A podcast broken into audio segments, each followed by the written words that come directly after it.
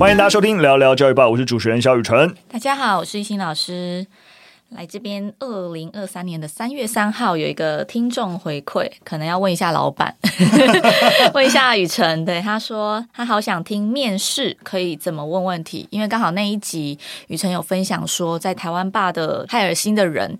你会在最后一个问题问这个面试者说。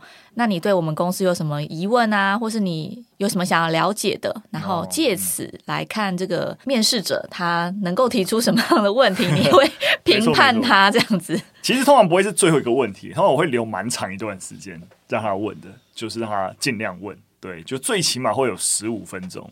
对，所以如果你都没有什么问题的话，那我也知道哦，你都没什么问题，就不是一件好的事情。对，那为什么会这样做？也是因为。那当然也是帮其其他听众复习啊，就是说你也知道，现在在市场上你可以找到太多啊，面试官会问什么问题，其实你知道就有点跟大补帖一样，然后会建议你怎么回答。所以说实在的，要把一般就是面试人常问问题掌握一遍，完成一个你知道标准的拟答，展现出你自己的你知道积极进取叭叭叭之类，其实。相对蛮容易的，对。其实大学入学考试就是那个面试阶段，网络上也有蛮多题库跟考古题的。嗯、对啊，你就要展现如果你对这个科系的兴趣，然后你就要想一个案例或干嘛，就往自己身上，或是瞎掰，或是但你不要瞎掰比较好。但是你要掰一个案例，然后掰一个想法，只要你想过，你都有办法在回答的很完美。对对对，然后但到底实际上面适不适合这个工作，我就觉得很难说。当然，那因为我的立场也是在讲啊。就是说，因为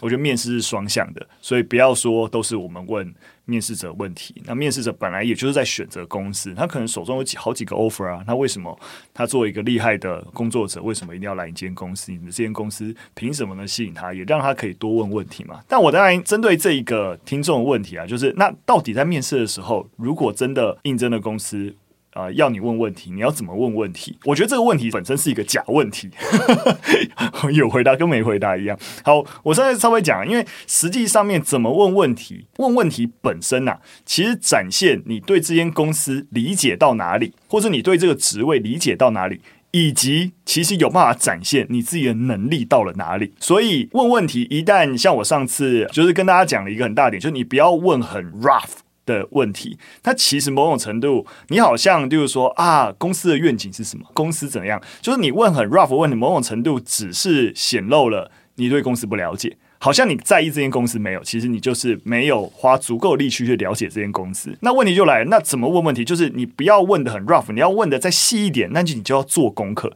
所以，与其先说要怎么问问题，你应该要做的事情，其实还是要先做调查。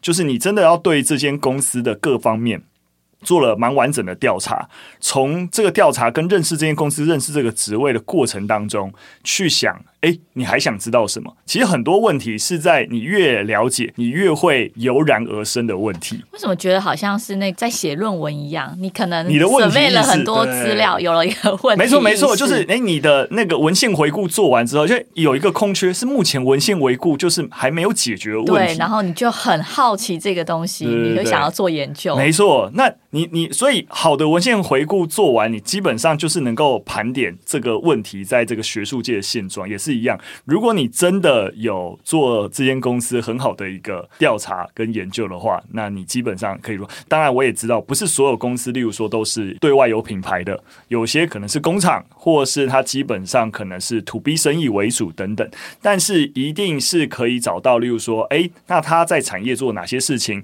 或是你在一开始应征之前跟他们窗口 HR 多了解一些相关的资讯等等，其实一定还是有些侧面的方法，或者对于产业。业本身多一点了解，反正就是说，你应该先做调查工作。那我举个例子啊，其实我就遇到一个面试者，他蛮不错的。那我觉得他不错的点是，呃，因为我那个职位是教材规划师。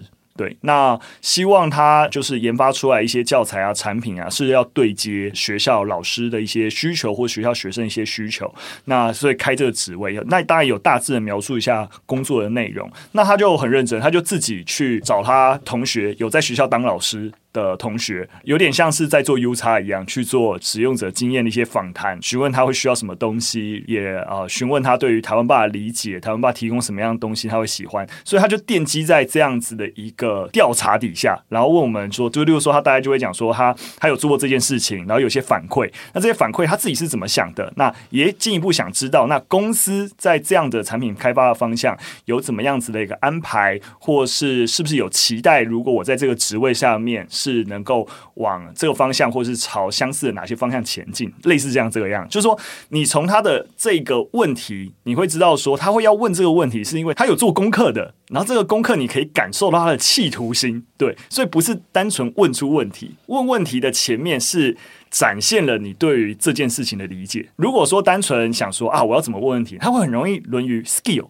技巧，但技巧是很容易被拆穿的。就有没有底子，你掌握度高不高？再多问几个，或是你从你的问题再追问问题，你很容易就被拆穿。对，所以我基本上都是建议大家打好底子，做好研究工作。不过还是要提醒大家要小心。我遇过一些面试者的做法有点过头，那个过头就是他就做了很多的研究。然后了解，可能大家又说很喜欢台湾吧之类，所以就很早认识，然后进而就对台湾吧有很多的期待，或是觉得啊台湾吧不应该哪样，不应该哪样，然后就在问问题或者在整个面试过程当中，其实带了蛮多批判的。当然，我觉得适度的点出问题是好事，但是过度的放入自己的想法，否定公司现在的做法，通常不会是好事啊。就是说，不是说公司一定是，例如说什么闭门造车，所以听不起建议，不是，而是。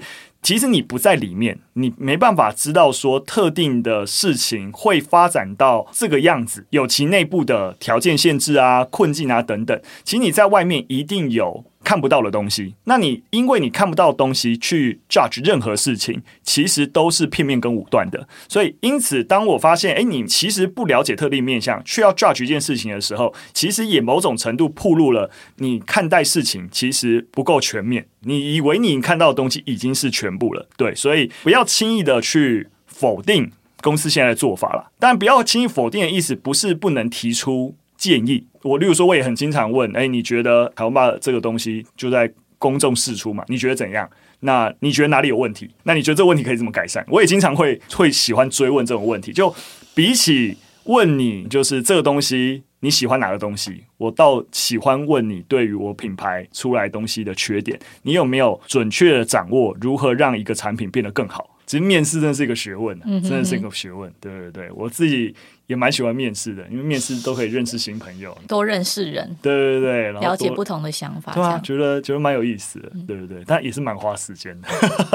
好，那第一则新闻呢是针对国防议题啦。那全动法接下来预告要修法啦。那教育部呢也征集了一些地方教育的主管人员呐、啊，进行开会，要讨论哎如何动员十六岁以上的在学学生。那哇，这就整件事情啊就引发争议了，然后大家就会质疑说，哎，是不是要就是学生都要参战啊，然后等等的，然后你是不是要使用娃娃兵啊，叭叭叭叭之类的？那当然啦，教育部就紧急灭火啊，就并不是要让学生参战。那教育部表示啊，因为现行的民防法规定，高中以上本来就会编组所谓的防护团，协助救护、消防等任务。那在平时的时候就应该要完成人员的编组教育训练，那这样本来才能够发挥自卫自救的功能嘛，本来就没有参战疑虑，所以我觉得也是这样，就我觉得大家就哇哇叫了，我觉得有点过度焦虑了。那事实上啊，动员青年学生本来就在二零一三年的教育部命令就已经开始了，只是流于形式。你可以想见嘛，你没有立即的那个战争的一个迫切，就觉得哦好，平常要练习哈，但是你就不会觉得说真的要做。那当然就是因为近年战争的危机感哈稍微多了一些，所以才真的开始纳入国防部具体的一个管制项目。那这边也帮大家补充一下，就是全动法，它全称叫《全民防卫动员准备法》，它其实在二零零一年的时候就公布实施了。那这一部法律哦，是一部当国家面临战争威胁、进入紧急命令状态的时候，确保保战时有备无患、维护国家安全及人民存续所实施的非常时期的法制。所以换句话来说，它其实是为了保障国家在战争时期能够依照计划动员人力、物力等等，然后发挥国力来抵抗。外敌相关的规定跟必要措施，只适用于就是实施动员时期。那二零二三年为什么又要修法呢？其实国防部就有解释说，因为全动法法规它本来就包含了动员准备的阶段跟动员实施的阶段，所以将全民防卫动员准备法更名为全民防卫动员法会比较完善。这个词大家也会比较理解。没错，你不是只能准备啊，嗯，就是要真的动员嘛，就有准备也有动员的部分。就是在动员之前，可能你要准备阶段也要把它包含在内。那因为现行的条文它多着重在动员准备的事项，那实施后的指挥体系跟战时征用的相关规范比较不足，他觉得有必要凝聚国民的意识，全民国防的意识来保卫家园，所以他的修法其实。只是想要让相关的配套措施更加周远。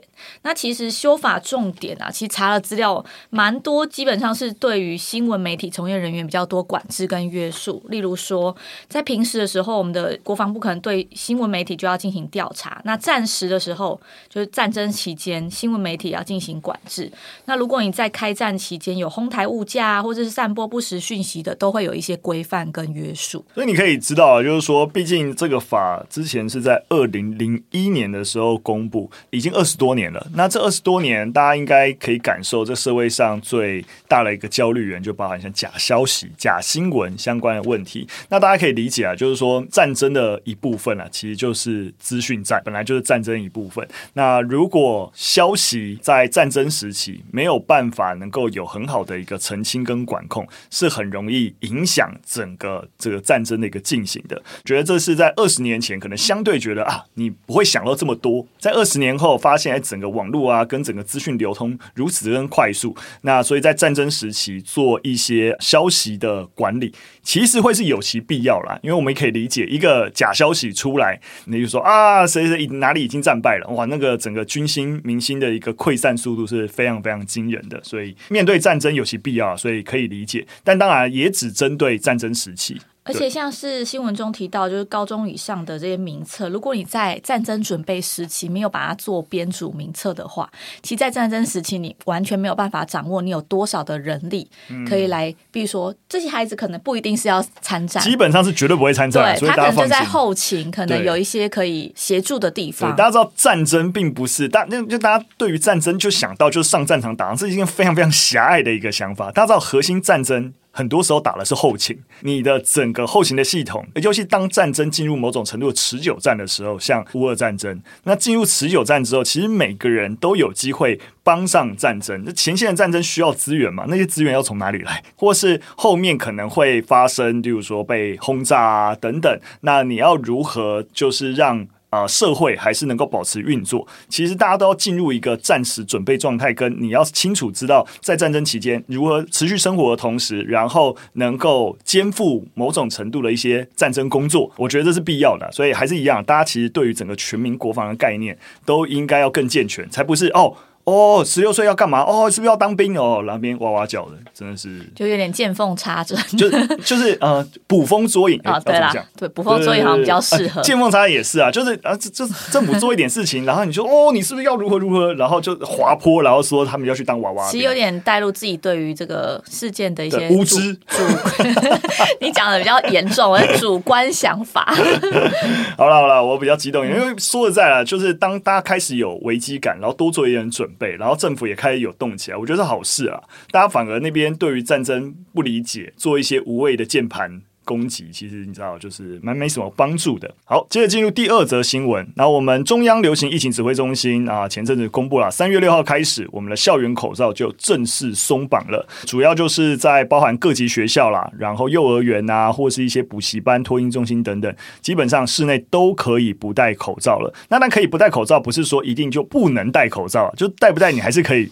自己决定啊。那当然，在有一些比较敏感的地方，例如说学校里面的健康中心啊，或是在校车、接驳车这些比较公共运输工具当中啊，还是应该要佩戴口罩。那当然，其实就跟我们之前的集数也有聊到了，就是有一些家长也开始会担心说啊，会不会有容貌焦虑产生，然后进而有一些霸凌事件。所以，像台湾社会心理复健协会啊，就建议，其实呃，师长在安排这件事情啊，那要尊重学生。自己要不要拿下口罩或戴口罩，老师应该要自己带头去让学生去衡量自身状况，然后不能就完全就是好可以松绑，大家可以不戴口罩了。那会不会反过来变成有些不愿意拿下口罩的同学，不要说容貌焦不焦虑啊，就是说哎，大家都拿下，你为什么不拿下？然后去霸凌他。所以老师其实要跟班上同学很好的讨论这件事情，会比较理想啊。那当然他有提到啊，像个人建立自信啊，本来就是表现在工作能力啊。专长啊，等等啊，不是只有啊、呃、容貌，所以这个习惯的调整啊，就拿下口罩的调整啊，本来就会需要大家做一些准备，循序渐进。然后来降低不戴口罩以后的压力。在社群平台上，其实蛮常看到有人在讨论说，戴口罩其实会让容貌的颜值提升。哎，这是真的哦。对 因为 COVID 这几年其实大家都习惯戴口罩。那泛科学其实有一篇文章标题在讲到口罩上升，颜值飙升。好，里面就有蛮多有趣的一些观点。因为他说，人类的大脑它会自动将看不到的地方。做脑补，所以成为自己幻想中的样子，所以其实蛮长的。可能我今天认识一个新的人，然后我看到他的眼睛、鼻子，我可能就会开始想象他的呃下半部，不是他的他的整个脸会有鼻子跟嘴巴，整个大部分的脸部。对对对，就我自己会脑补，对，然后我可能自然会觉得说，哦，他脱下口罩的时候可能是长这个样子。那没想到可能一一脱下口罩，就是有点颠覆你自己想法，不管是更可爱或是。更不可爱，反正总之就是，呃，你大脑会自动脑补这个东西。欸、真的，我在疫情下，如果跟我老婆出去的时候，她看到路上，然后都会经常说：“哇，是正妹之类。”我就说：“她戴了口罩，你是最好是告诉我，你认得出她是正妹。”她就说：“整个人散发出正妹的气息。”我觉得 蛮厉害的。对，因为我们大脑会将口罩遮掩的部分理想化。就是我们学校就是今年有一个新的公民老师，然后因为他就是。你知道他眼睛鼻子就是理想中那种韩系帅哥的样子，嗯、然后所以你知道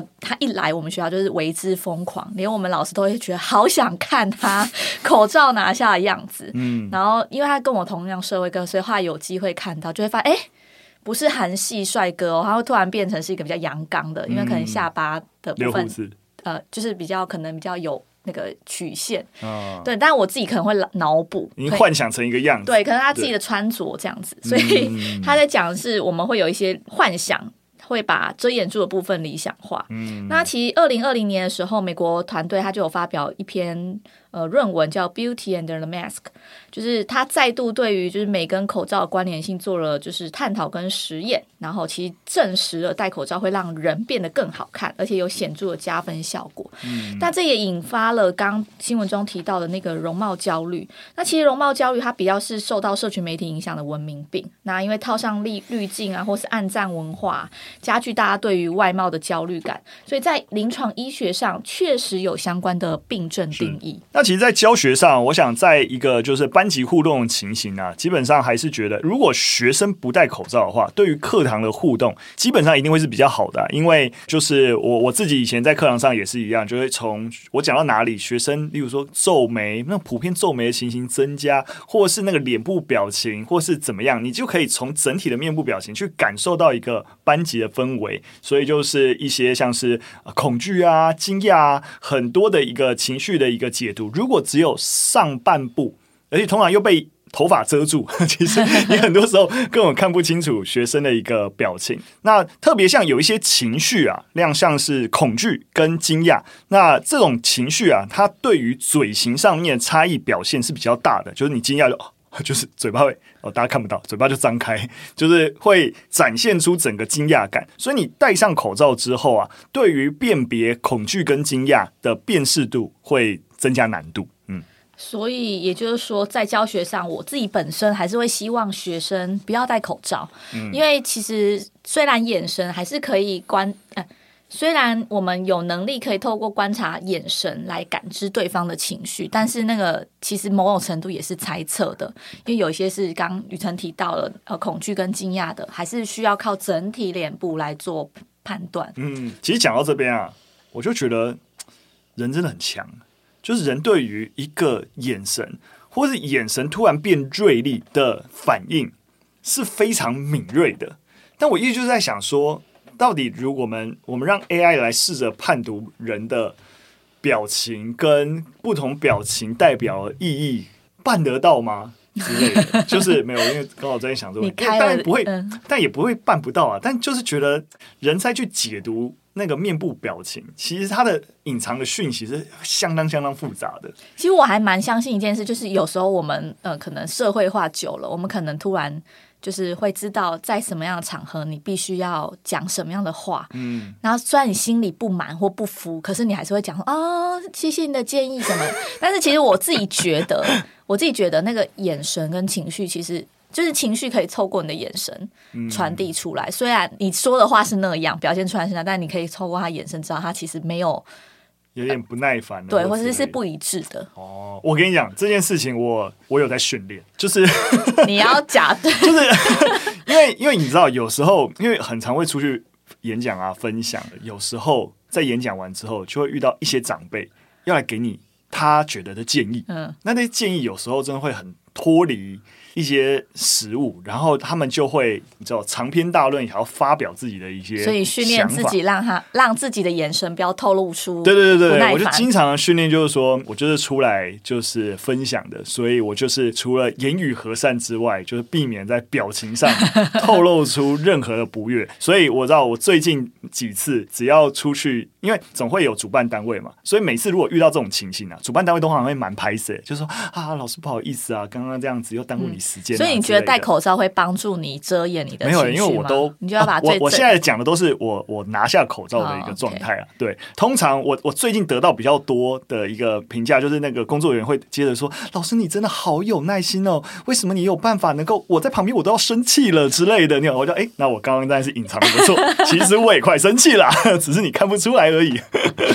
好笑。好的，我们进入最后一则新闻。那最后一则新闻呢是。针啊，国际上的那一样针对 TikTok，那法国啊，那最近公布一个新的法案啊，如果十五岁以下儿童要注册 TikTok 的话，必须要有父母同意。那这个法就是在啊今年三月二号的时候，在法国的国民议会通过，而且几乎是全票通过。你大家几乎可以想象啊，通常只要保护儿童的法令啊。基本上很难会有什么意义，你知道吗？不会有一些政党歧义，就是说有政党说哦，我要多保护儿童一点，然后有另外政党敢说不行，我不要保护儿童那么多。就是你基本上很难看到这种儿童保护的法令会没办法凝聚全民共识啊，因为大家还是认为保护儿童很重要。那总而言之呢，那个整个法案的核心啊，本来就是针对整个社交网络对于儿童的危害。那不只是 TikTok 啊，像是 Snapchat 也是一样，就是社群媒体都有义务要帮。十五岁以下的儿童建立一个技术解决方案，也就是他们自己必须要能够验证用户的年龄，并且征得父母的同意，才可以注册使用。那也就是说，父母反过头来就可以要求暂停十五岁以下儿童使用这些社交网络。那这样法案呢、那也要求，如果社交网络平台并没有遵守规定的话，就会被处以高达全球营业额一趴的罚款。哦，蛮惊人的。那不只是在法国跟欧洲啊，其实美国也越来越多州来制定相关的一个政策。那我们之前也有跟大家分享过，那理由当然也就是因为担心呃这些平台会损害儿童的身心健康。那美国、加拿大、欧盟那也都直接禁止公务员使用抖音的国际版，就是 TikTok。那法国其实目前也有考虑跟进，就是让公务员禁止使用。那法国在这个法令之下，其实有做调查，就是法国儿童他第一次使用社交网络上注册时的平均年龄大概是八岁半左右，其实蛮早的。然后超过一半是十到十四岁的儿童，八岁半相当于小学。二三年级而已，对，大概是呃小二小三，小二小三。嗯、那其实欧盟的资料保护法规其实就有允许成员国，它可以灵活的调降低年龄门槛，但是有一个前提是年龄都不能低于十三岁。嗯、所以有一些成员国家就会将数字同意的年龄保持在十六岁，那就因各国对于这个法规的一些认定，他们自己会调整这个年纪。我记得我们上一集的时候，我有跟大家分享过，就黑镜里面有一集，就是爸妈就是从小可以屏蔽小朋友看任何东西，就是任何血腥暴力的啊，他都可以直接让小朋友眼睛看出去的东西就模糊掉，他就看不到那些东西。对，那当然最后就造成某种程度的一个悲剧啦。对，所以我自己其实对于这个就是所谓的数位合意年龄的一个限制。我目前是抱着一个疑问啊，尤其是就是十六岁到十三岁这个年龄，到底我们年龄定在什么时候比较合宜？尤其是已经几乎几乎迈向青少年的儿童。我们保护他，保护到什么程度？因为我一直以来的中心思想还是跟之前那个像一心在课堂上做一样，就是说，比起一味的直接禁止，哎，你不如直接跟孩子一起讨论使用这些呃软体。你觉得在你用做个 SWOT 分析，你觉得有哪些好处，有哪些风险？那我们可以有哪些措施来避免这些风险，或是等等的？对啊，就是我觉得比起禁止，那更积极的去跟孩子讨论。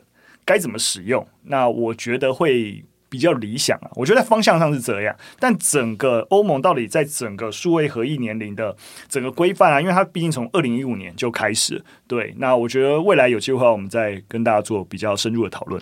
呃，宇辰刚提到那个在课堂上讨论这些社群平台的一些分析，其实基本上是在高中的课程带学生一起做。那我自己刚刚有在想到是。的确，就是从十三岁到十六岁这个阶段，或许我们在教育作为上面可以再多做哪一些，可以让孩子从呃原本没办法使用到开始使用的准备期。嗯、对，我觉得这是教育上可以做的一些努力跟改变。没错，我是倾向。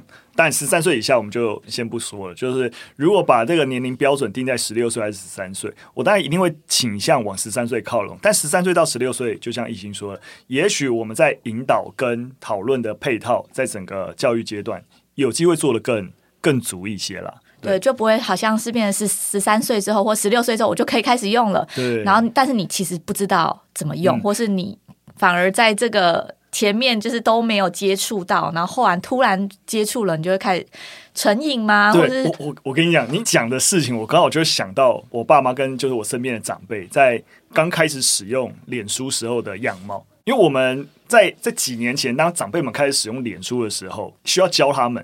对，有时候我也会教一下我爸妈，然后就发现，哎，他们对于那个，例如说谁按赞啊等等，很在意，你知道吗？很可爱，就有一种我们刚在使用。就是脸书时候的一个样貌，然后他们就会很经常沉迷在这个上面，然后每次 po 文都很在意哪些朋友啊能按赞，然后甚至会请我们去帮他一起按赞之类的。我觉得我们虽然说小朋友啊会上瘾或干嘛，但是我觉得大家在接触一个新的事物，那个学习历程是捷径的。就是我看长辈开始使用这个软体，那个历程跟我想跟小朋友一开始学习的历程是一样，所以我觉得都不是哪一个年龄。你要怎么禁止？而是这个开始的过程，开始接触这些东西过程，你怎么引导？对，我觉得比较重要。没错。好的，那以上三则就是我们今天分享的内容。非常感谢大家收听。如果喜欢我们节目内容，会有任何建议都可以留言告诉我们。下次再见，拜拜，拜拜。